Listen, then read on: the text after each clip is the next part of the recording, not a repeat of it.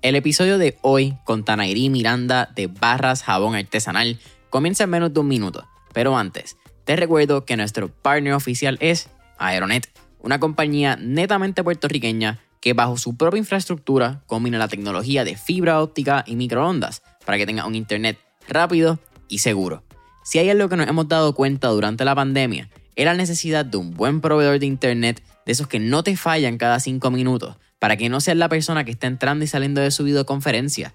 Confía, a mí me ha pasado, y si ese es tu caso, Aeronet es la solución para ti. Accesa ya entrando a aeronetpr.com para que veas la variedad de soluciones que Aeronet provee tanto para tu empresa, pequeño o mediano negocio o tu hogar. No lo olvides, aeronetpr.com. Y esas son cositas que a mí me gusta tener siempre porque es la mejor manera de tú asegurar que el producto le va a gustar a la persona. Eh, no solamente yo diciéndote a ti que esto es así, sino también tú viendo que otras personas que lo utilizan piensan esto del producto.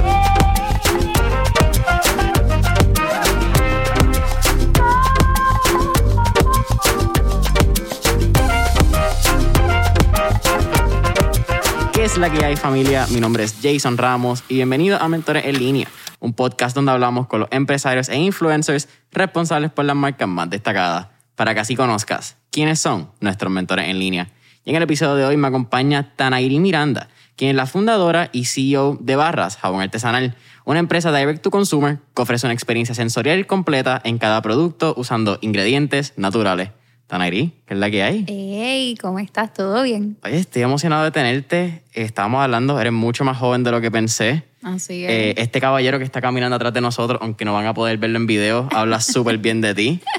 Él es mi business bro. él es el primero que te apoya. eh, te hizo un súper hype en la pasada entrevista que grabamos aquí. So creo que lo hace como que súper cool que estemos también en el mismo spot. Eso es bueno, eso es bueno.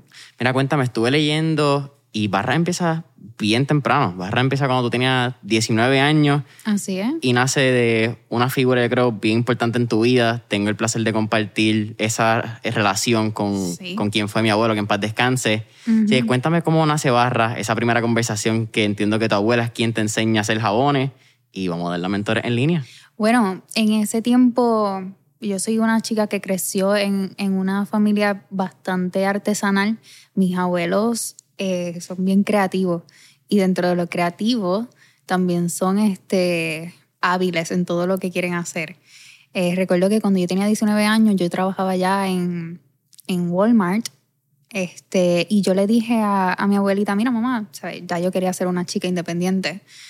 Y pues todo lo que yo cobraba de Walmart, básicamente yo lo ahorraba. Cuando llega el Día de las Madres ese año, yo recuerdo, yo tenía unos planes y yo le dije a mi abuela, mamá, yo necesito que tú me enseñes a hacer jabones. Ella lo hacía para nosotros en, en la casa. Eh, pero no, no los vendía, no se dedicaba a hacerlos, hacía cuando estaba aburrida. Y pues en ese tiempo yo recordé que ella tenía esas habilidades. Le dije, mamá, necesito que me ayudes, me compre mi primero, mis primeros materiales, porque yo no sé ni qué es lo que se necesita, y me enseñes a hacer jabón, porque eso es lo que le voy a regalar a todas las mamás de mi familia, porque son muchas, entre tías, abuelas, gracias a Dios las tengo todas vivas. Y en ese entonces, pues, me dediqué a aprender a hacer el jabón con mi abuelita y a hacer mis primeros arreglitos, que todavía, si tú vas a mi Instagram en barra jabón artesanal, las primeras fotos son de esos jabones. Cuando pasa, cómo uno hace un jabón en la casa?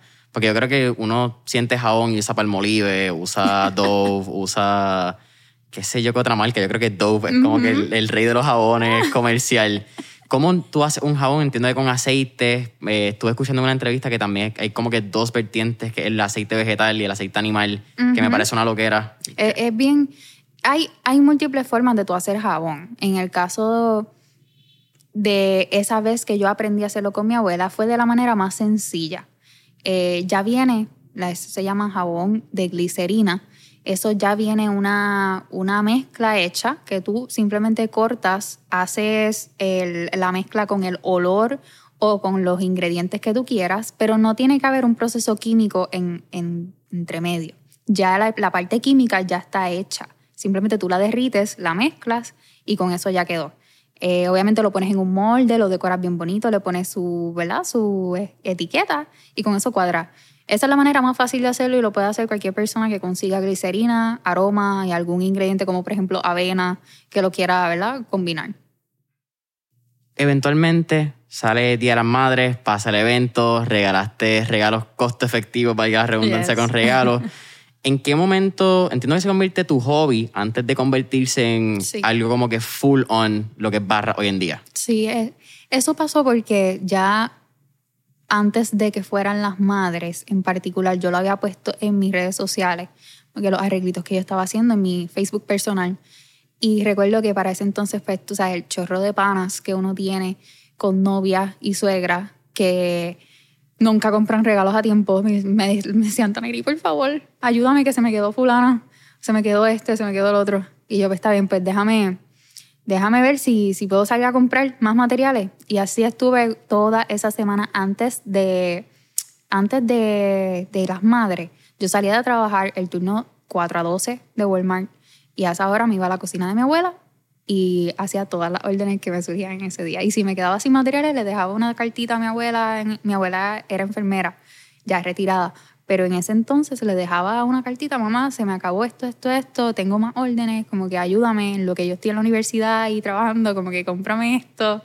Y así ella, en lo que yo estaba en mi día a día, me compraba las cositas y cuando ella llegaba por la noche lo hacía. Mencionas universidad. Cuando barra empieza, tú eras full time estudiante. Full time estudiante también.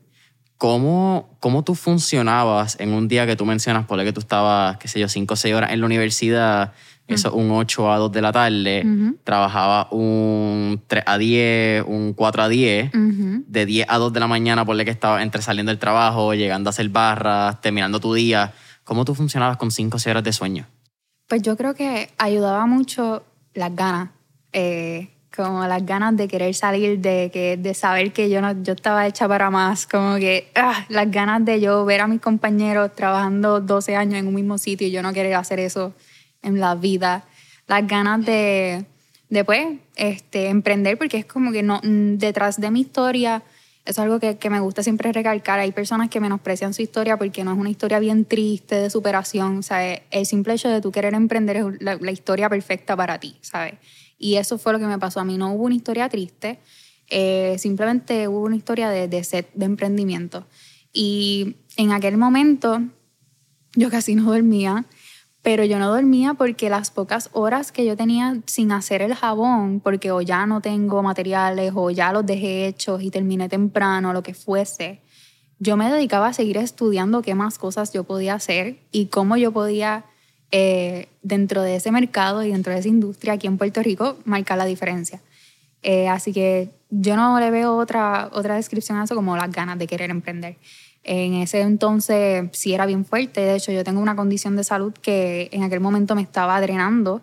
Y yo decía, yo, yo necesito que esto funcione porque yo no puedo hacer las tres cosas a la vez ya. O sea, estudiar sí era una prioridad y yo siempre quise terminar mi bachillerato, pero ya se estaba convirtiendo en, en algo bien drenante hasta para mi salud. Así que yo decía, la meta es yo hacer la misma cantidad de dinero que yo hago con, o en Walmart, eh, que cobraba cada dos semanas. Este, si yo logro hacer eso por tres meses consistentemente vendiendo jabón, que es mi hobby, pues yo me voy a quitar de Walmart para yo poder, eh, en, en, en efecto, en salud, estar bien. Y así fue. Mencionaste que era un- una prioridad eh, terminar la universidad. Cuando te empiezas barras, tú tenías 19 años. Tu bachillerato entiendo que era en educación. Sí. ¿Tú sabías que tú no ibas a utilizarlo técnicamente o, o maybe quizás en un futuro, si Dios no quiere, pues pasa eso? Pero ¿por qué decidiste terminarlo si entre comillas, pues quizás tu vida ya estaba formado, tú sabes que será tu camino? Porque a mí me apasiona la educación. De la misma manera que, que estoy apasionada por mi negocio, eh, yo estudié educación de kinder a tercer grado y a mí me encanta, realmente eso es algo que yo estudié para mi, para mi uso personal en la vida. Yo pienso que es algo que voy a usar eventualmente si tengo hijos y, y es algo que dentro de mi negocio también yo puedo implementar todo el tiempo. Eh, eso sí, yo siempre supe que no iba a ejercerlo. Este, eso, o sea, eso es algo que técnicamente no, no lo discutí, no peleé conmigo misma, conmigo misma simplemente lo, lo llevé. Lo llevé, lo terminé porque también está la parte de que lo que empiezo lo termino. O sea, eso no, no hay break. Sí, eso es personal. eso es personal. Eso es ya, ya Tanairí empezó, Tanairí lo termina, aunque está llorando. Pero lo terminé. Y con eso yo me siento bien conmigo misma. O sea, hoy en día cualquier persona que me pregunte, ay, pero ¿para qué terminaste de estudiar? Pues por mí, porque me gusta. Y tú mencionas algo que es que eventualmente lo vas a utilizar, pero yo creo que el arte de la pedagogía es un arte que poco a poco se ha ido perdiendo. Creo que también hemos como que menospreciado el arte de los maestros y la importancia que tienen los maestros en nuestro desarrollo. Que también está bien cool que tú menciones. Mira, pues lo puedo utilizar en, en muchas otras cosas, en barras, si creo crear algún tipo de programa de educación continua que ustedes lo han tenido con el blog y con las redes sociales. O sea, te da como que un chip en el mind que cambia. De hecho, parte, una de las partes que más me apasiona dentro de mi profesión como maestra es el área del desarrollo físico-motor de los niños, específicamente cuando un niño está creciendo, como ese niño aprende a escribir, aprende a manejar ese lápiz para que eventualmente esas cosas se conviertan, ¿verdad?, en, destrezas que pueden realizar de adulto.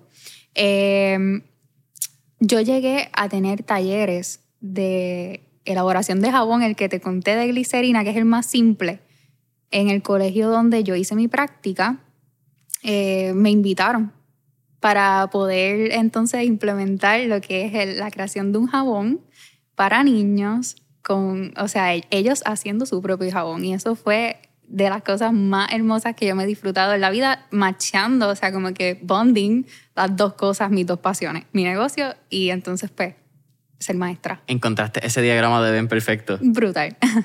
Mira, cuando vamos otra vez tocando con los inicios de Barra, Barra empieza por un post de redes sociales en, en tu personal, me parece súper curioso porque cuando vamos a tu industria, que tú la mencionaste con la industria, lo que es la industria de jabones artesanales en Puerto Rico, es una industria bastante tradicional donde los artesanos, pues igual que hablamos en el episodio, creo que fue 65, con Eric Sanders Malavé, tallador de Santos, pues son obras y son artes que son bien a la mesa, bien a la fiesta patronal, a lo que eran las fiestas de la vaca el eh, algún, qué sé yo, shop sales, pop-ups, etc. Desde un inicio tú sabías que esa no era la ruta y que tú no tenías tiempo para estar presencial y quizás por eso empiezas a ver lo que es la ruta del direct to consumer, ¿verdad? Que es como que el, el step ahora, eventualmente antes era e-commerce, antes simplemente las redes sociales. Pues mira, ahí está el punto donde yo sí quería marcar la diferencia. Eh, pues yo, dentro de todo, fui una joven en una industria milenaria. O sea, eh, yo tenía que hacer algo que también me apasionara a mí porque yo sabía que ese no era, eso no era lo que yo quería hacer toda mi vida tampoco, pero sí le aconsejo a todas las personas eh, que, quieren emprender dentro del mundo artesanal y dentro de cualquier tipo de industria que se le dé la oportunidad de, de pasar por ese proceso de ir a los pop-ups, de ir a una feria, de, de, estar ahí y recibir ese feedback de clientes, clientes que son nuevos, que nunca te habían visto, eh, de pasar por el trabajo tan cañón que es tú montar una mesa y llevar tu producto, ¿sabes? Todas las vicisitudes que te pueden pasar en, una feria. Cualquier persona que va a emprender un negocio y tiene la oportunidad de pasar por eso, de verdad, puede entender lo mucho que se valora. Y, y yo no ¿sabes? Yo, si tengo que volver, vuelvo. Si tengo que volver a pasar por eso, este, por cualquier razón o porque simplemente me invitan y quiero ir, yo estoy súper puesta para hacerlo, porque la realidad es que son experiencias que uno se lleva y son experiencias que no vas a poder igualar de ninguna otra manera. ¿En qué, en qué momento, disculpa, tú dejas de, de ver barras como este hobby, como ese side hustle, y tú decides, pues, lo, tirarte por el abismo del empresarismo y brincar y tratar de montar un avión en el camino. Y ¿en, qué momento, ¿verdad? Me imagino que pasa secuencialmente con esa decisión. Ya no hay más pop-ups y tú decides entonces dedicarte full a lo que es la venta en línea, el comercio electrónico. Bueno, entre cosa y cosa está la partecita de que yo siempre quise ser independiente, yo siempre quise pues, ya tener mis cositas. Eh, yo era bien joven, digo, soy joven todavía, pero en aquel momento yo quería eh, mi independencia y junto con eso también estaba la parte de que yo recibía tan buen feedback. O sea, eso es algo que nunca ha parado. Desde el principio, los clientes em, de las personas, o sea, siempre fue motivación, siempre fui motivada por las personas que se acercaban a la mesa. Y yo decía, no, pues yo tengo que hacer que esto, yo tengo que hacer que esto vaya al próximo nivel porque la gente ya está esperando algo más de mí. Y en ese momento, eh, pues ya yo estaba generando una cantidad de dinero que me permitía tener una independencia económica. Este, decidí dejar de trabajar en Walmart. Y recuerdo que eso yo lo decidí un verano, verano, ¿cuándo fue María? 2017. 17. Pues verano 2017 yo de- decidí dejar de trabajar porque dice que mi negocio, ¿verdad? Bien brutal. Y entonces viene María, bien chévere. Ok, cuéntame esa experiencia porque e- e- eso sí no sale en el research y eso no sale en Google. ¿Cómo, Eso fue ¿Qué pasa por cómico. tu mente cuando tú de momento dejas de tener tu trabajo seguro? Que me parece bien interesante y es algo que quizás podemos mencionar en un casi paréntesis. Todo lo que tú hacías en Walmart y en tu trabajo de, de normal, día a día, tú lo guardabas para tu empresarismo y era lo que ibas desarrollando poco a poco. Tú no decidiste, vamos a dejarnos y nos tiramos y vamos a ver qué pasa. Si no fue un riesgo mediamente calculado. Mediamente calculado, exacto. Gracias a eso, cuando pasó María, pues no me jale los pelos, como quien dice. Pero eh, sí, hubo mucha incertidumbre porque jamás en la vida el Barras del 2017 era el Barras que, sabes, que tengo hoy. Y mm, ya yo tenía dos empleadas que para ese entonces, pues mi preocupación mayor eran ellas, no era ni yo ni, ni el negocio, era como que Dios mío, como yo voy a hacer para, ¿verdad? Para no dejarlas sin trabajo. Y eran dos más tú o tres. Exacto. Y pues en, en ese momento, nada, eh, tocó esperar, tocó pues confiar mucho en que lo que ya se había trabajado había sido lo suficientemente bueno como para que cuando retomáramos pues eh, volviera todo a su, al, al trote, pero sí hubo algo que marcó la diferencia, es que ya yo estaba trabajando la identidad de mi marca. Cuando yo empecé antes de María, Barras era Tanairi Miranda y, y Barras no tenía una identidad, ¿sabes? Se llamaba Barras, yo había decidido eso hacía poco. Este, así que yo, si mal no recuerdo, como para agosto 2017 está, comencé a trabajar la identidad, la identidad de la marca. Y justo en octubre, después de María, fue que lancé la marca. Sea, eso fue un lanzamiento bien riesgoso, pero lo logré. Eh, y no me arrepiento. Yo creo que eso fue básicamente lo que nos trajo back on track en ese momento. Este, y también la emoción. O sea, yo decía, no, no puede ser que yo haya trabajado esto con tanta emoción y que de momento yo me quite en la vida. Este, así que yo creo que eh, esa partecita del lanzamiento de la marca me dio, me dio una chispita de, de esperanza y como que de motivación. Sí, fue ese rayito de sol dentro de toda la angustia que fue el huracán María. ¿Cómo sale el nombre de barra? Porque yo me imagino, no, y no me imagino, en el día a día tú piensas y tú dices la palabra barras cuando te estás bañando o lo que nos ha pasado a muchos que de momento te empiezas a bañar, de momento no tienes jabón y es como que, fulanito, dame una barra de jabón, por favor. Exacto. Y- Es una palabra bien cotidiana, la puedes usar para, o sea, tiene múltiples significados, pero esa palabra sale, o el nombre de barra, yo decidí darlo porque yo estaba súper rocha porque yo no sabía cómo llamar el negocio. ¿Sabes? Ay, Dios mío, ¿qué hago? ¿Cómo lo llamo? ¿Qué? ¿Sabes? Eso de jabones Baitanairi Miranda, nunca en la vida eh, iba, ¿sabes? Yo iba a asumir ese nombre. Eh, y entonces de nuevo, la experiencia de haber estado co- constantemente recibiendo feedback de la gente en, en los pop-ups, en la feria y toda la cosa, me llevó a darle el nombre de mi, ¿sabes? De barras, porque la gente llegaba a la mesa y decía, ay, qué barras más bonitas, que esta barra de jabón huele bien rico. Ay, mira, sí, la muchacha de las barras de jabón. Y pues, después de tanto rush, me, me decidí, es decir, el cliente ya me está diciendo cómo se llama. Se llama barras, punto. y así fue. el cliente te da el nombre. Qué loco. Me- Y me parece que también bien curioso para hablarle un rato que tú dijiste no va a ser barras by Tanairi Miranda. Yo creo que esto lo comenté en el episodio con, con Jan Marcel, que muchas veces el crecimiento, fíjate, no sé si fue el primero o el segundo episodio con Jan Marcel, maybe fue el primero, que muchas veces atamos nuestro nombre y nuestra imagen personal a la marca, entonces la marca depende del crecimiento de nosotros como persona y no tiende a coger esta persona propia y se convierte en esa marca que tú estás hablando como identidad. Yo decidí que no, que no sería con mi nombre y quizás fue la mejor decisión. Así, eso sí, todavía yo tengo un struggle con el nombre porque yo decidí que fuera barra sabón artesanal y lo limité un poco a un solo producto. Pero hoy en día tengo que decir que no, o sea, mi producto estrella es jabón artesanal que se hace en barras.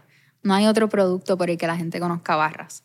Y llevamos casi cuatro años eh, con un negocio que depende del jabón, del jabón en barra. Así que eh, no fue un error. Sí, sí como que lo dudé. Yo dije, diantro, yo creo que no debí de poner jabón artesanal específicamente. Pero la verdad es que tampoco ha sido un problema. Porque ustedes también han hecho un esfuerzo reciente de, hacer la marca como barras solamente y, la B, que es el, como que es, el eh, icono del logo de la imagen. Eh, la marca, cuando la desarrollamos, precisamente por eso, junto con la agencia de diseño MOA, que fue con quien yo desarrollé la marca, eh, hicieron, varias, hicieron variantes del logo para poder utilizarlo, ¿verdad? Según fuera necesario. Y entre ellos me resaltaba el uso de la B solita y también como una estampa que tenía el nombre de Barras, la B y entonces el pueblo, que era Ponce, Puerto Rico. Bien chévere. Tú trajiste tu pueblo. Eh, normalmente tengo la lista de cuántos entrevistados son de Ponce. No la traje hoy, pero deben ser como seis o siete ya. Eh, es como que el pueblo, yo creo que más eh, mentores, mentores en línea sacado. Te hago dos preguntas. ¿Qué hace a Ponce tan particular? Que es como que la pregunta ícona a nuestros ponceños. Y dos, cuando Barra empieza a crecer, entonces vamos a hablar un poco ahora de lo que es el crecimiento de la pandemia y lo que ha pasado desde María. ¿Por qué tú decidiste no solamente quedar eh, tu fábrica, tu centro de operaciones de comando en Ponce? ¿Y por qué decides emplear en Ponce también y quizás no mudarte al área metropolitana, que es donde está este círculo económico y, como decimos, pues quizás en todas las áreas metropolitanas de distintos países donde realmente se mueve la economía del mismo? Pues mira, yo no tengo otra cosa para decir que no sé, que a mí me encanta mi pueblo. Yo vivo feliz en mi pueblo, no me hace falta vivir en otro lugar. Creo que Puerto Rico es lo suficientemente pequeño como para yo llegar a San Juan cuantas veces necesite. Eso sí, trabajo mucho acá en San Juan. Por eso doy gracias a mis auspiciadores aquí, League Headquarters, por permitirme trabajar desde su, desde, su área de trabajo, valga la redundancia. Este, y pues, no, ¿qué hace tan particular a Ponce? Pues somos la perla del sur. Sabes que no se discute. Eh, yo vivo enamorada de mi pueblo y creo que no, no había algo, sino un propósito particular que más a mí me, me enamore de lo que yo hago que poder emplear, que poder decir, ok, eh, mi negocio es un negocio que le da, ¿verdad?, sustenta a otras familias y así ha sido desde el inicio. Yo siempre supe que tampoco iba a poder sola, porque para crecer en este tipo de industria tú necesitas un equipo de trabajo sí o sí. O sea, no hay break. Pero eh, esas son mis dos, ¿verdad? las, las, dos contestaciones que te puedo dar. Estamos hablando que si eh, María fue en el 2017, eso hace tres años, cuatro años, que se quiera poner técnico con el año del 2021. Pero hace tres años tú tenías 21. ¿Quién pasa por tu cabeza a los 21 años diciendo yo voy a adquirir esta responsabilidad de tener la vida de dos personas en mis manos y esto es lo que yo quiero hacer con mi vida? Porque creo que es como que a very bold statement como responsabilidad. Lo sé, lo sé y cada vez que recuerdo eso me lo cuestiono y no puedo dar una explicación, es algo como, como es cuestión de personalidad, es cuestión de que, de que yo creo que es parte del propósito por el que yo hago las cosas que hago. yo soy una persona que soy todo o nada. es como que yo me, yo me doy completa a las cosas que hago, bien apasionada. Y en ese punto donde yo dije, necesito ayuda, pues esa ayuda yo estaba dispuesta a, pagarla, a pagarla y realmente eso convierte, eh, te convierte en una, persona que está empleando. En aquel momento yo pensé que iba a ser temporero, yo dije, pues que es que yo no sé, o sea, de aquí a cinco años yo no sé qué va a pasar con esto, pero yo me viví el momento y en el momento decidí tomar esa responsabilidad y creo que hasta el sol de hoy no la he soltado y me encanta. Me fascina poder tener una, o sea, una familia de trabajo como la tengo hoy. Eh, ahora mismo somos eh, cinco trabajando directamente en, la, lo que es el centro de empaque y fulfillment. Tengo fábrica, tengo personas que me distribuyen el producto, ¿verdad? las órdenes, delivery por toda la isla. Así que somos un grupo de personas grande. Tengo gente que trabaja eh, remoto en el área de mercadeo, en el área de operaciones. Y así, poquito a poco se me hizo una empresa y sin yo darme cuenta. Eso es lo más, lo más chévere, que no fue algo que yo planifique, fue algo que yo dejé que fluyera. A diferencia de otras personas que quizás eh, tienen todo fríamente calculado. Este, no, no dejé que, que esos cálculos me limitaran. Y yo, pues, en el momento en el que decidí, en el momento en el que pasaron cosas que me hicieron tomar decisiones, fue en el momento ahí que se, se tomaron las decisiones, no pensando en el futuro a largo plazo. Ah, está la frase, que si no me equivoco, una frase de Séneca, que es quien menciona que la suerte es cuando la oportunidad se encuentra con la preparación. ¿Tú crees que eso influyó mucho en, en estos mismos pasos que tú vas diciendo que, pues, por usar una palabra trendy, pasaron orgánicamente? Que me imagino que entre ojos de muchas personas, pues eso pasó por suerte, pero es que no, estaba la preparación y estaba la oportunidad que se dio el momento de la preparación. Exacto. En momento dado, bueno, eso me tocó, eso me tocó de cantazo, aprender eso en particular, estar preparada eh, para las oportunidades que se te ponen de frente. Cuando específicamente pasaron los temblores en el 2020, el 2020 fue el año, tú sabes, el año del cambio. Y aquí hubo un- una parte que yo recuerdo cuando lo pensé, yo dije, pues mira, yo estoy preparada para lo peor. Yo estoy preparada para lo peor, que puede ser que, que, pues, que no venda nada, que no tenga ningún cliente, que nadie me compre nada, eso es lo peor que puede pasar y pues, eh, pues yo, estoy, yo tengo mis estudios, yo tengo esto, tengo lo otro, pues puedo seguir por ahí. Uno siempre puede pensar en eso. Pero en aquel momento yo pensé en lo peor y no pensé en lo mejor. Y a diferencia, ¿verdad? Sí, fui bien bendecida porque a diferencia de otros negocios, Barra pues tuvo un boom bien, bien significativo desde los temblores hasta la pandemia y por ahí para abajo. O sea, no hemos parado. Eh, en aquel momento yo no estaba preparada para lo mejor. Eso fue el detallito que, que marcó la diferencia. Yo estaba preparada para no, para no recibir nada y cuando yo veo este boom, yo dije, pues, o sea, ¿y ahora qué hago? Porque yo no estaba lista, yo no tenía ni materiales, yo no tenía lo suficiente, eh, el- un equipo de personas que trabajara eh, para, para sustentar la demanda que teníamos en aquel momento. Y tuve que aprender en dos meses a hacer lo que un montón de personas quizás les toma años en un negocio. Sí, aquí tú no tenías tiempo de pensar la- las decisiones. La toma de decisiones era, está la oportunidad de frente, sí, no, dale, próxima, porque Así era mismo. muy rápido. Tú trajiste el 2020, mencionaste que fue un año súper particular, pero cuéntame un poco lo que pues, es el evento de la pandemia. Nosotros cerramos creo que fue marzo 15, marzo 16. Tú abriste el local dos semanas antes, si no me equivoco. 14 días con mi tienda, la tienda de mis sueños abierta. 14 días. Hasta el sol de hoy no abierto. Ahí ahora se trabaja, es como. Eso de allí es como un. eh, allí guardamos jabón, o sea, eh, no se produce ya ahí. Ya tenemos fábrica aparte. Pero allí ahora es cuestión de storage, fulfillment y distribución. Y allí tengo a mi equipo de trabajo constantemente trabajando con servicio al cliente, eh, remoto, atendiendo todo lo que es tienda online. Eh, sí allí hacemos pick-up porque después de todo pues es un local y a la gente en Ponce pues va y recoge su- sus órdenes, Eh, pero no está abierta al público. Todo tuvo que cambiar, hasta físicamente el local, que tanto tiempo estuve eh, imaginándolo en mi mente y programándolo. En dos meses tuve que tratar de conseguir todo para cambiar eso, porque ya lo que teníamos no nos funcionaba. ¿Qué estrategias y, y decisiones tuvieron que tomar para poder apoyar este crecimiento? yo creo que a ambos niveles de operaciones, tú como líder de una compañía, pero también en redes sociales, sabiendo que si todo el mundo iba a estar en las casas, pues teníamos que duplicar contenido para poder luchar con todas las otras marcas que iban a estar haciendo lo mismo.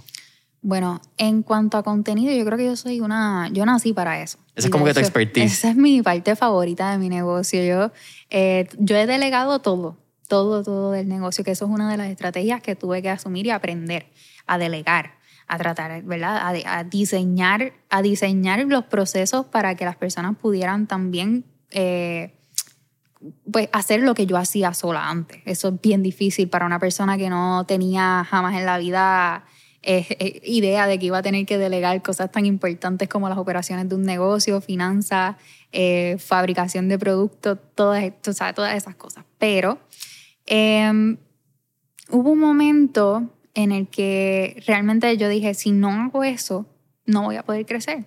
Y con 900 órdenes en tu tienda de Shopify, tú tienes que tomar decisiones.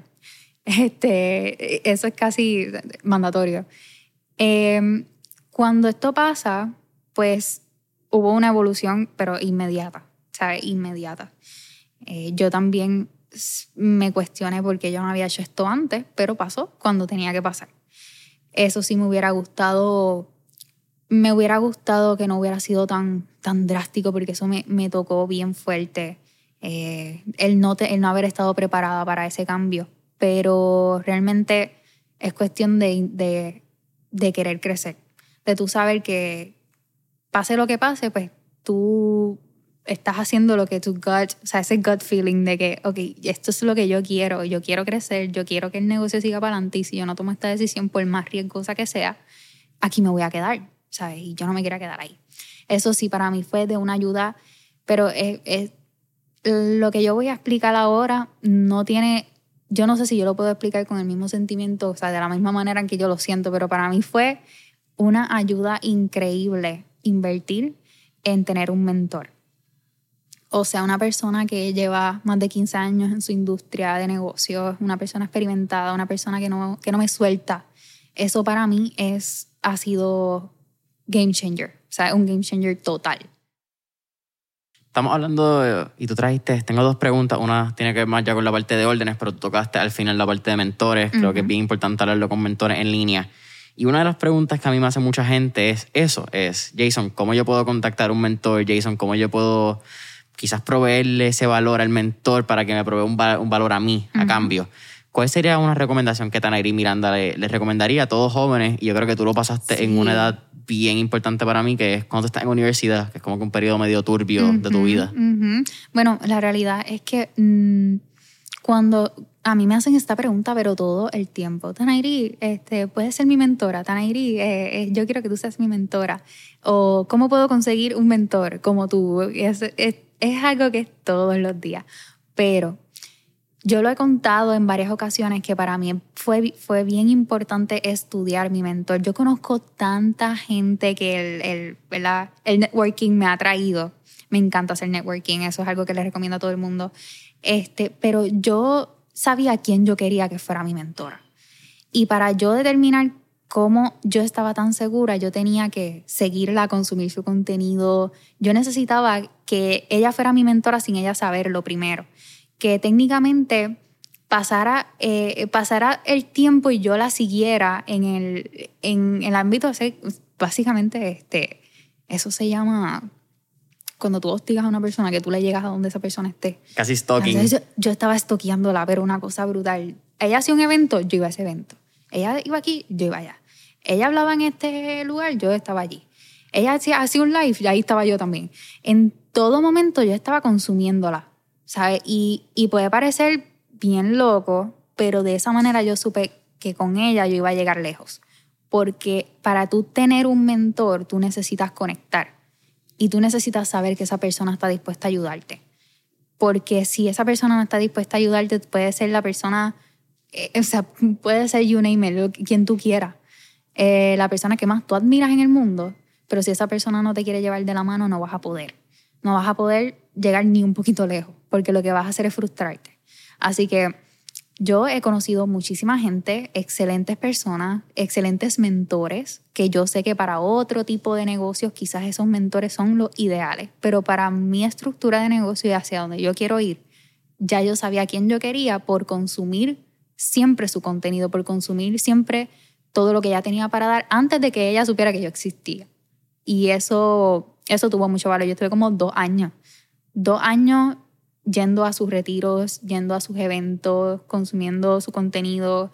Eh, sí, ella como que llegó un momento en el que ella se dio cuenta de quién era yo y, y nos escribíamos, pero ella sabía que yo tenía una admiración por ella, pero no fue hasta eh, abril del 2020 que yo dije, mira, ¿sabes qué? Este año se han hecho, han pasado cosas que yo no tenía planificadas. Y si yo no hago esto ahora, va a ser bien difícil que eventualmente yo me tire por, por seguir con ese miedo. Eh, es una inversión, eso sí, no, ¿sabes? No lo...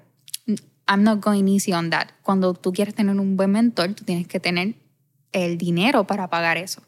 Este, y no todos los negocios de entrada tienen ese, esa oportunidad. Yo decidí invertir en eso porque ya yo estaba lista económicamente. Pero sí, no, no te niego que al principio me dio muchísimo miedo. Eso sí, la inversión se ha triplicado en múltiples ocasiones.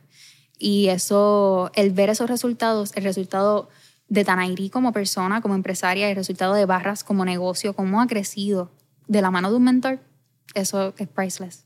Y tú dijiste la parte de, de, invertir en mentores. Yo creo que como quieras algo que, que, se debería hacer, tú tienes que, o si no mentores, no, no tiene que ser mentor directo, puede ser algún tipo de curso que es online, indirecto, pero que estés dispuesto a invertir en tu educación y en tu mejoramiento como empresario, como persona, como eh, empleador. Yo creo que también ahora en tu caso, que es un sí. super rol. No, eh, eh, la comunidad que tú creas cuando tú tienes un mentor es increíble, conoces mucha gente. Yo eh, ahora mismo, dentro de todo esto, yo he comprado cursos, más cursos, o sea, cada vez la sed es tanta, cada vez la sed de seguir aprendiendo, de saber que esto no acaba aquí, de que todos los días el, el business eh, mejora, tiene un switch, eh, te incita a seguir aprendiendo. Este, te mueve a que, ok, a fulana de tal que también la admiro un montón, este, lanzó un curso, ya yo la sigo, ya yo sé que el curso va a estar brutal pues vamos a comprarlo porque, hermano, eh, es, es, conocimiento, o sea, es conocimiento con el que uno se queda, eso sí no te lo quita nadie. Pueden pasar mil cosas en el negocio, pero ya yo sé de tantas áreas del negocio que si yo tuviera que dejar de vender jabón, yo sé cómo seguir haciendo dinero. Aún con mi marca y sin jabón, ¿sabes? Yo sé cómo seguir haciendo dinero. Y eso es algo que una persona solamente puede aprender a hacer aprendiendo, buscando la manera de seguir educándose y no quedándose estancado volvemos un momento atrás a lo que estábamos hablando de, de lo que son las órdenes, la pandemia y la estructura de, de, estos headquarters en Ponce. De un 16 a un 17 de marzo, ¿cuánto fue el cambio de orden? Eh, quizás en la tienda, obviamente no pasa de un día a otro. Vamos a poner la primera semana que todo el mundo se acostumbra a esto de estar en las casas y a pedir uh -huh. online. ¿Y qué pasa por tu mente cuando tú dices, anda para el carajo? Bueno, yo lloraba todos los días. Yo llegaba yo me levantaba, yo iba a la tienda a las 8 de la mañana a producir jabón, porque para ese entonces todavía no tenía fábrica. So, entre dos producíamos jabón. ¿Ok? Todavía éramos dos. Empieza la pandemia y todavía éramos dos. Eh, entonces yo llegaba a casa a atender el servicio al cliente. Era abrumador, porque eso sí te puedo decir, y lo digo en esta entrevista, empatía con los negocios locales a muchas personas en cero. En cero. Eh, agradezco y de verdad si usted es cliente de un negocio local y usted es una persona que, que verdaderamente los apoya y usted eh, tiene empatía con los negocios locales, usted es un duro, porque hay personas que no, no conocen de eso. Y, y, para nosotros los empresarios, los pequeños negocios que estábamos pasando en aquel momento por un, o sea, una incertidumbre que no tiene nombre, yo creo que esa fue la parte emocional que más a mí me chocó. Pero, este, un día me levanté y dije, ya, no voy más, no voy a llorar más. Vamos a hacer lo que tenemos que hacer. Y entonces empecé esa reestructuración con la ayuda de mi mentora a, a ver qué cosas podíamos delegar, a quién teníamos que traer, a quién teníamos que sacar. Eh, y por ahí fui estructurándolo todo. El cambio, o sea, esa, yo estuve tres meses. De marzo, abril, mayo, hasta mediados de junio yo estuve con 900 órdenes en el sistema. Que no, yo tuve que cerrar la semana de madres. Ok, la semana de madres del 2020, mi tienda en línea cerró. Yo dije, no puedo recibir más órdenes. Si no era viable, ya, ya no, no, o sea, ya no, ya no funcionaba. Las la, la órdenes salían hasta cuatro, con cuatro semanas de atraso. Ya era imposible continuar recibiendo órdenes. Y tú dices lo de, la, lo de la empatía con el negocio. Yo creo que es bien particular porque a mí todavía, si yo pido algo por Amazon, que eso sí creo que fue como la, la super meta del, de las navidades del 2020, tratar de mis regalos personales, evitar de comprar en Amazon. Uh -huh. Traté de hacer la influencia en mis otras familiares y en otras amistades. Uh -huh. No fue tan successful por las cosas que querían comprar, uh -huh. pero se hace el esfuerzo, que es lo importante. Claro. Pero entonces, en, un, en mi casa en Amazon, a mí todavía me llegan los paquetes cuatro semanas, cinco semanas, seis semanas. Y entonces a Amazon no les reclamamos. Exacto. A Amazon no nos sale de los pantalones mandarle un email o dejar un comentario y decir ustedes no sirven, me van a dos, dos o tres semanas. Uh -huh. Pero a un negocio local sí, a alguien que quizás tú conoces, fue que fue una recomendación. Eso fue súper frustrante. Y, y la, el manejo de eso, que lo tenía que canalizar todo yo. O sea, yo que soy la que está ahí faja también haciéndote tu jabón Ve, o sea, no es como que yo tenía a alguien atendiendo lo que, que maybe, maybe yo ni me enteraba. O sea, es que, es que tú le estás hablando a la persona que te está haciendo el producto. Y eso emocionalmente carga porque dices, ¿será que yo no estoy haciéndolo bien? ¿Me entiendes? Este, pero no, eh, luego de eso, nunca nadie se enteró, ¿sabes? Es algo que yo como, como empresa local eh, determiné desde un principio que yo quería que la gente me viera como una marca grande, así que yo me tenía que comportar como los grandes. Y tú ves que Walmart no se va pico a pico con, con nadie y Amazon tampoco, ¿ves? Así que de esa manera yo sí, en algunos momentos me llegaron a faltarle respeto en múltiples formas y, y yo lo, lo, exponía en las redes sociales, o sea, de una forma bien light pero es que pues ya cuando uno trata de, uno trata de aguantar lo más que puede. Pero esa parte de cogerme pena y poner en las redes sociales videos llorando o diciendo, mira, dejen de hacer esto porque esto es así, eso nunca va a pasar ni pasó. Yo lo asumí, eh, se trabajaba por los canales y la persona, pues mira, ya no hay más nada que yo pueda hacer para que esa persona quede contenta, yo le devuelvo su dinero. Pero en ocasiones hasta devolverle el dinero era un acto de, de ¿sabes? Yo le faltaba el respeto por, por, devolverle el dinero. Es que la, gente también piensa que, que, tú le das un, un, refund en Shopify y entonces, ah, pues como tú eres un negocio pequeño que tiene una tienda en e-commerce, pues te llega instantáneo. Tú, hay un procesamiento de pago, igual que una ATH, igual que un Evertech, simplemente que no se llama ATH y no se llama Evertech. Es diferente, pero el proceso sigue siendo igual. Y la... Bueno, los otros días yo tuve que cancelar un, un hotel en Nueva York porque para colmo me enteré cuando llamé a cancelar mi reservación que todas las reservaciones estaban canceladas por los próximos dos meses porque ellos cerraron el hotel. Pero entonces como customer service no me había llegado. Y cuando llamo para, ¿verdad? ¿Dónde está mi refund? ¿Cómo hacemos el refund? Me dicen, no, se puede tardar de cinco a seis semanas. Y no estamos hablando de 30 dólares, estamos hablando de, de varios, de cantidad, no quiero, no quiero mencionar pero uno tiene que entender. Y en esa posición yo estoy hablando, la persona que estaba al otro lado de Customer Service estaba media cranky, yo me di cuenta, pero ¿quién estaría cranky cuando tú puedes tener 200, 300 personas llamándote en ese momento, buscando lo mismo, donde tú no eres responsable? En este caso es diferente que tú lo mencionas porque eras tú quien estaba al mando de la operación. Pero hay cero empatía. Y tampoco hay empatía por, ni por el negocio ni por la persona que está detrás, que a veces no, no es ni el dueño del negocio. Además, también en aquel momento, este, y creo que todos los, los dueños de negocio que tienen e-commerce, que tuvieron eh, que su negocio básicamente depende del USPS en Puerto Rico y, y overall mundial, pueden entender que había muchas cosas que estaban fuera de nuestras manos, ¿sabes? Completamente fuera de nuestras manos. Yo recuerdo que hubo una semana que ya estábamos casi, casi poniéndonos al día. Mira, casi poniéndonos al día, que cuestión de que nos quedaban 200 órdenes. Estamos hablando. Nada más, casi, casi. Y mandamos como 150 paquetes. Eh, un día le entregamos al ya los carteros, ¿sabes? Los carteros usan barras porque yo les tengo que dar barras a ellos porque ellos son los héroes, punto.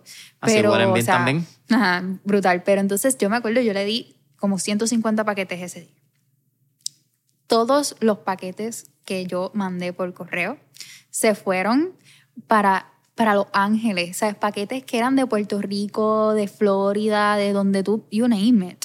Todos viajaron para Los Ángeles, para Texas. esos paquetes corrieron el mundo en la pandemia.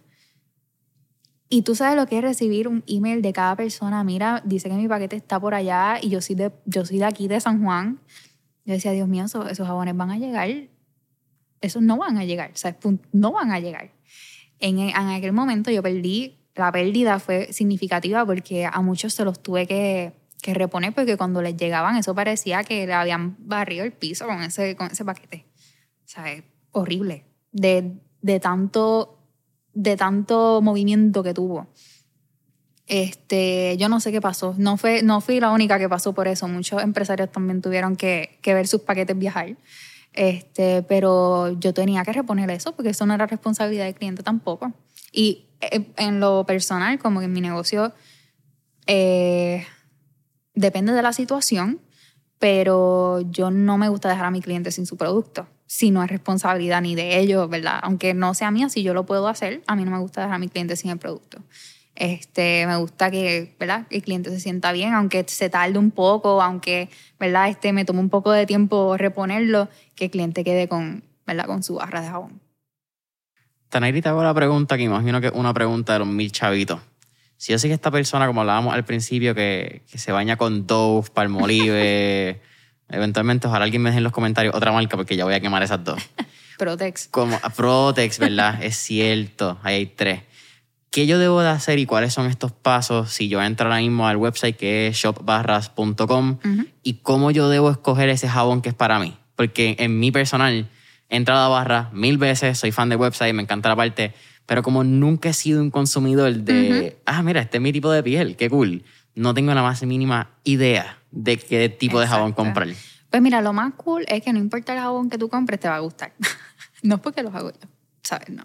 Pero no importa cuál jabón tú compres, yo pienso que, que te puede gustar.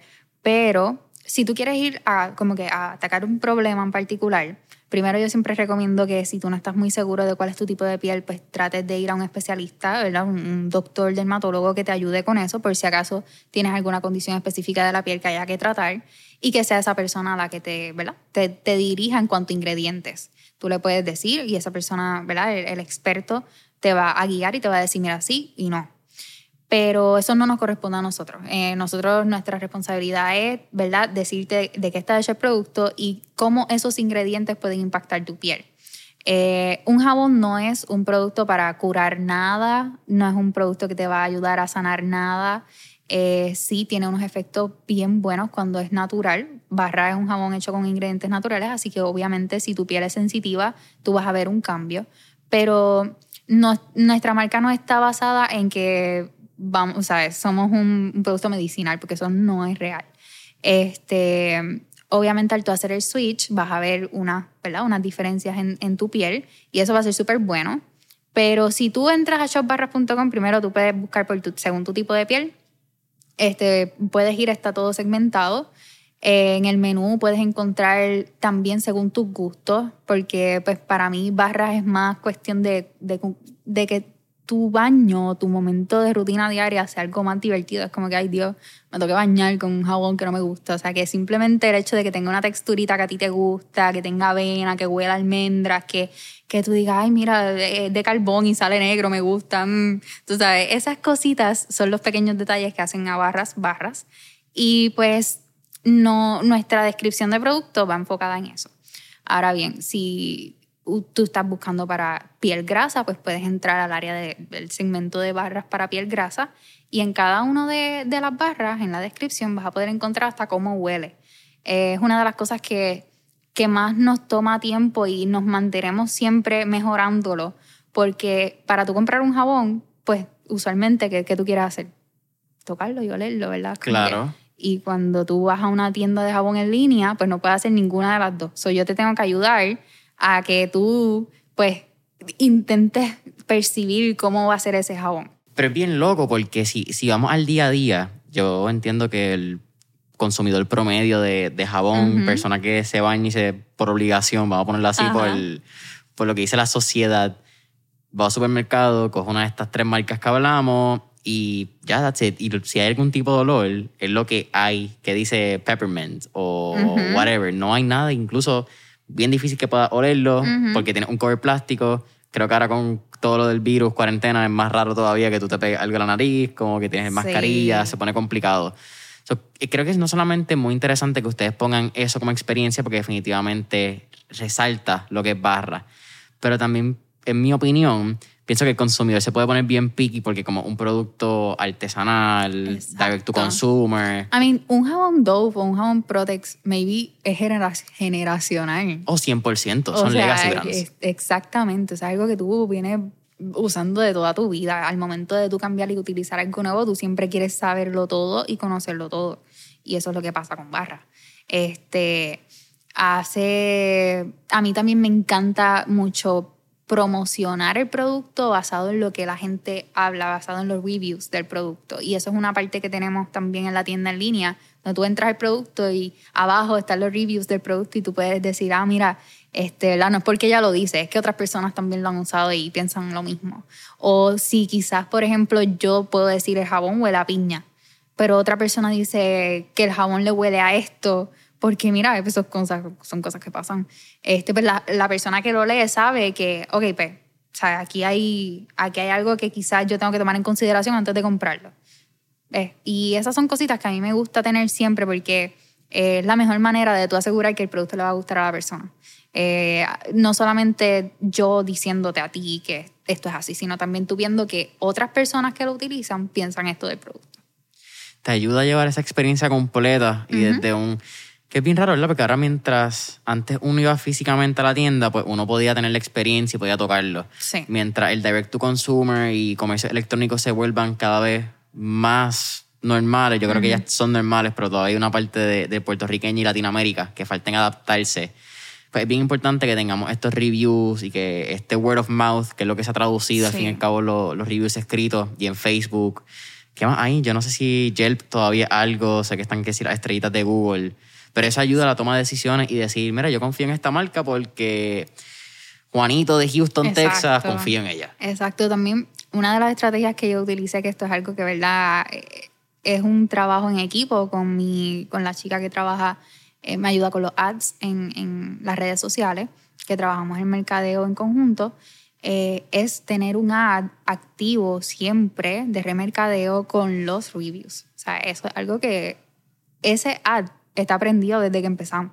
Y ese ad me genera dinero constantemente, precisamente por eso, porque son reviews. Y le llega a las personas, ¿sabes? Que quizás ya entraron a tienda online y te dicen, ay Dios, es que ya no sé qué comprar. O hay tantas opciones, no sé cuál me gusta, pues me voy y ahí rápido te ataco con el ad de los reviews. Eh, eso es... Funciona. Sí, Y, y yo creo que pasa el día a día, a casi un nivel subconsciente. Yo soy un consumidor que yo tengo a veces 10 tabs abiertos en tres windows diferentes en la computadora y cada window tiene un tema diferente. Yo- me ha pasado y voy a poner la tienda porque también fue parte de Mentores en línea. Un shout out a Biel Cabaza de My Healthy Bow. Hubo una vez yo entré, vi los productos, no fue ni que cerré la página, fue que simplemente me salí y no estuve una o dos horas pendiente al- a la pantalla porque estaba en otras vainas. Y me llega un texto de retargeting diciéndome, hey, dejaste estos productos en el carrito. Y eso funciona. Eso Funciona, es, sí. Funciona de verdad. Y la gente no a veces, uno piensa, ah, no, persona pues que me visitó y lo vio, es que ya no quiere el producto. No, es que vemos a veces unos despistados que no prestan Ujú. atención. No, este, dentro de las estrategias que cualquier persona que tiene un e-commerce es siempre dejar ese email automático, ¿verdad? El cliente que puso algo en el carrito. Eh, esos emails eh, convierten, o sea, definitivamente convierten. Anairi, ya estamos llegando casi al final de Mentores en línea. Ah, ya, Eh, pero tan rápido. Estamos casi, ¿verdad? Esto puede haber parte 2, me gusta. Eso puede haber parte 2, por ahí para abajo. Mira, eh, antes eran tres preguntas, decidí que ahora van a ser cuatro para el comienzo del 2021. La primera, si pudiéramos montarnos en este trip back to the future y montarnos en un DeLorean, ¿qué época, década o periodo histórico te gustaría visitar y por qué? Wow, le estás preguntando a la persona menos indicada, porque yo de historia. Mm, ¿Qué periodo te gusta de moda, de música? Pues mira, vamos a dejarnos llevar por Velvet, No la sé. serie. Sé la serie, nunca la he visto, no estoy ni seguro en qué. Ni me acuerdo cuál es el año de esa serie. Bu- Busquemos, busquemos. Vamos a buscar aquí. eh, Ese periodo es divino. Yo esa serie me la disfruté hasta por la moda, porque a pesar de que yo no estoy muy interesada en, en tener ningún tipo de negocio de moda, la moda de ese año es brutal. Pero es loco porque el olor, en este caso de- del jabón, tiene cierto mensaje sensorial cuando uno mezcla la moda, yo creo. Definitivamente. Eh, a mí esa serie me inspira, no sé, es como, me inspira, punto. No, eh, tengo la serie, honestamente, si me pongo a leer el episodio va a durar un montón. Eh, ratatatatata, spin-off. 1967, 1967. Eh, es, es basada la serie. Pues podemos decir que si yo pudiera vivir en aquel, en esa, en esa, ¿verdad? En esos tiempos. ¿Y por qué? Pues por, por la forma, no sé, el vibe de las mujeres en ese momento donde ellas se o sea, ellas son así tan bellas, siempre arregladitas, siempre con esos, esos vestidos brutales. A mí la moda me inspira, punto. Me imagino entonces que también eres una fan de las chicas del cable. también, también. Pero Velvet fue mi primer amor en ese, en ese tipo de, de serie. de series Sí. españolas. Segunda pregunta. Tenemos un playlist en Spotify que se llama Mentores en Línea, el playlist, donde tenemos todas las canciones que motivan y pompean a nuestros entrevistados. Así que, con eso dicho, ¿Qué canción motiva a Tanairi Miranda quizás por las mañanas tomándote un café antes Oh de empezar un día de trabajo, una conferencia, quizás un pitch deck? Pues mira, yo no sé si soy la primera en decir esto aquí. Lo siento a todo el mundo, pero pues yo no puedo dar una canción, te voy a dar el artista y es Bad Bunny definitivamente. Ok, Sí. está bien, tranquila, tenemos como la, la mitad de los dos álbums en el playlist. Ok, pues perfecto, yo creo que ese es mi playlist. Yo voy a San Juan y, y, y bajo de San Juan todo con Bad Bunny. Pones el shuffle en, en el canal de Y son Spotify. las mismas, y las mismas, y las mismas, y las mismas. Eso es loco, ¿verdad? Uno como que se cansa, excepto con Bad Bunny. Pues ca- cada una un paro y cada una trae un recuerdo tan particular de un- una noche, un jangueo. Es como que, Bien pues, brutal. A mí me encanta este. O sea, eso sí, yo no puedo trabajar con música. Definitivamente, yo, yo, soy una- yo tengo como déficit de atención, así que todo me distrae. Yo tengo que trabajar sola en silencio. Pero cuando se trata de cogerme un break y comer, o tengo que venir a San Juan por todo el camino, pues entonces lo que yo pongo, lo que siempre quiero escuchar es Bad Bunny. Yo siempre he dicho que, que para ser empresario tú tienes que tener algún tipo de déficit de atención. No, no, detectado, quizás no como que pastillas, pero tiene que haber el- a- algún Yo toque. tengo mis rasgos de déficit de atención bien definidos. Sí. Nunca detectados, papás siempre te dijeron que, que era igual que todos, pero tú sabes, siempre No, para mi mamá eso era porque no tomaba agua, porque estaba descalza o por estar en el celular. Pero pues, yo... Eres what it is. Eres.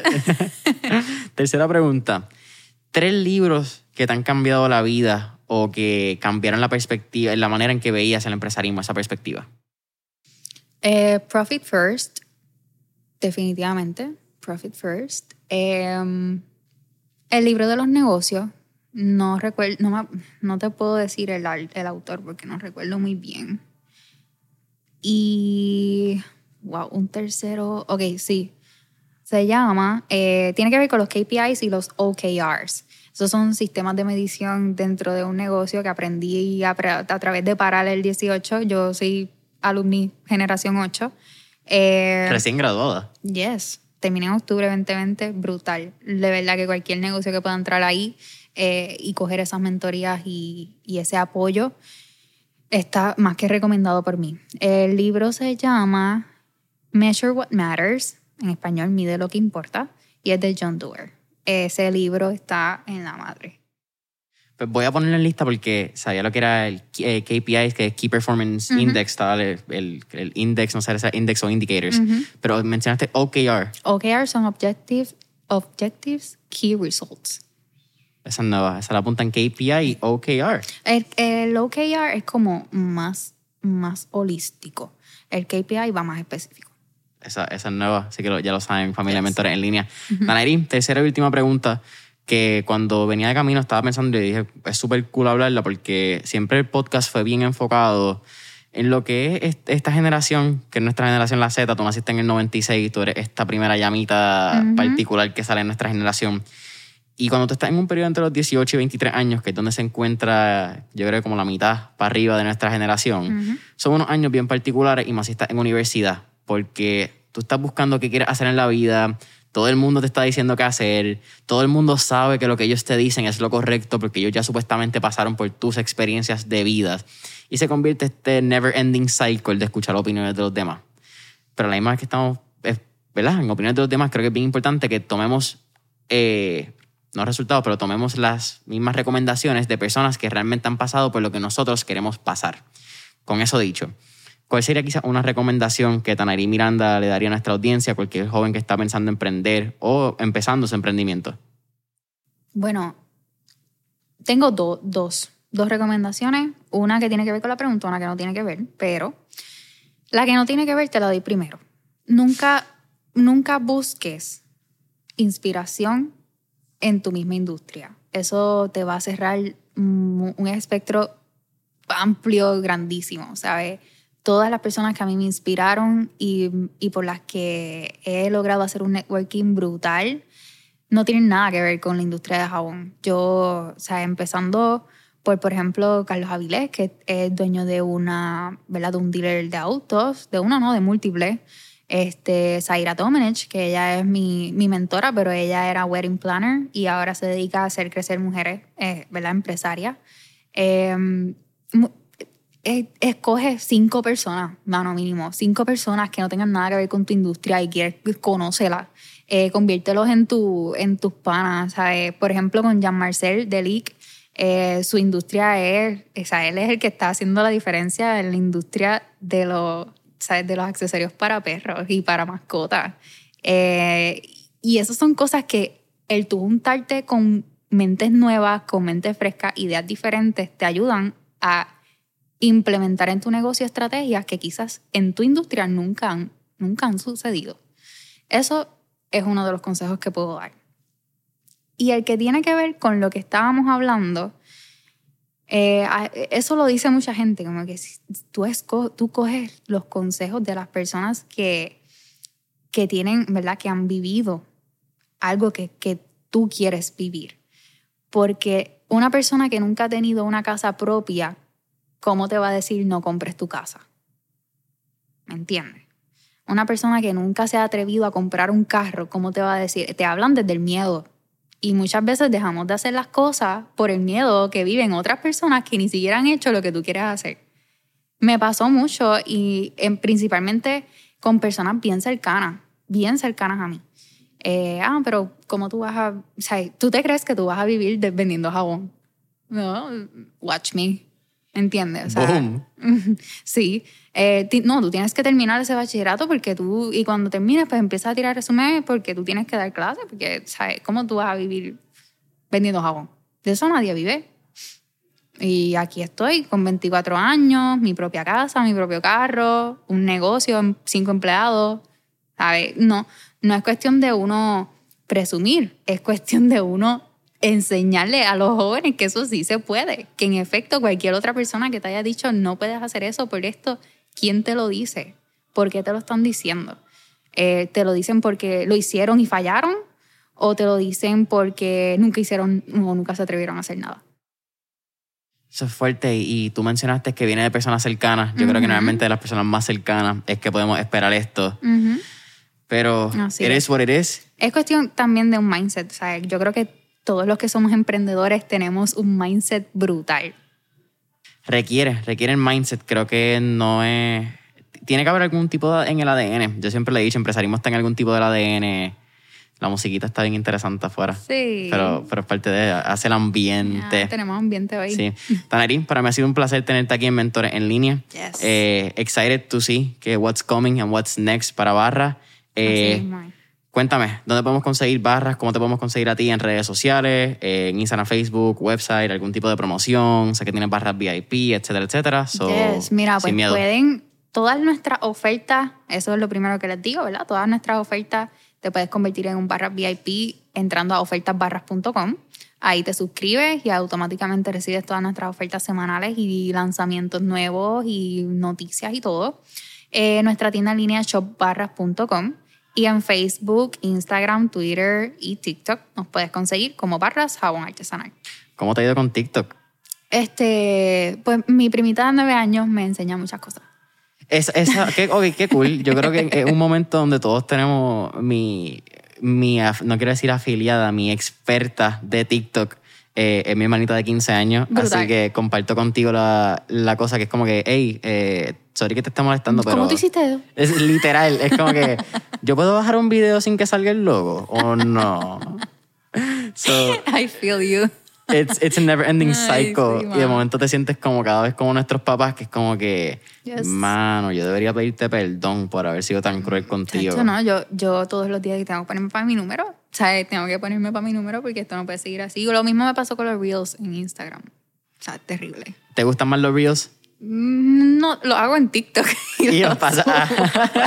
a veces lo hago en otras aplicaciones para que no salga el logo y lo subo. Pero así soy. Bueno, familia Mentores en línea, saben que pueden conseguir a Mentores en línea en Instagram y Facebook como Mentores en línea. Danos cinco estrellitas, tu comentario en Apple Podcast, subscribe, no, follow en Spotify. Y hasta la próxima. Gracias, eh, ¿Qué faltó? Tienen que tomarle screenshot a este episodio y ponerlo en las redes sociales y, y Compartirlo, ¿cierto? Obligado. Tanegri Miranda en Instagram personal, shop barra, no, barra jabón artesanal. En Instagram y mentores en línea. Mentores en línea. Ahí está. Boom. Bye.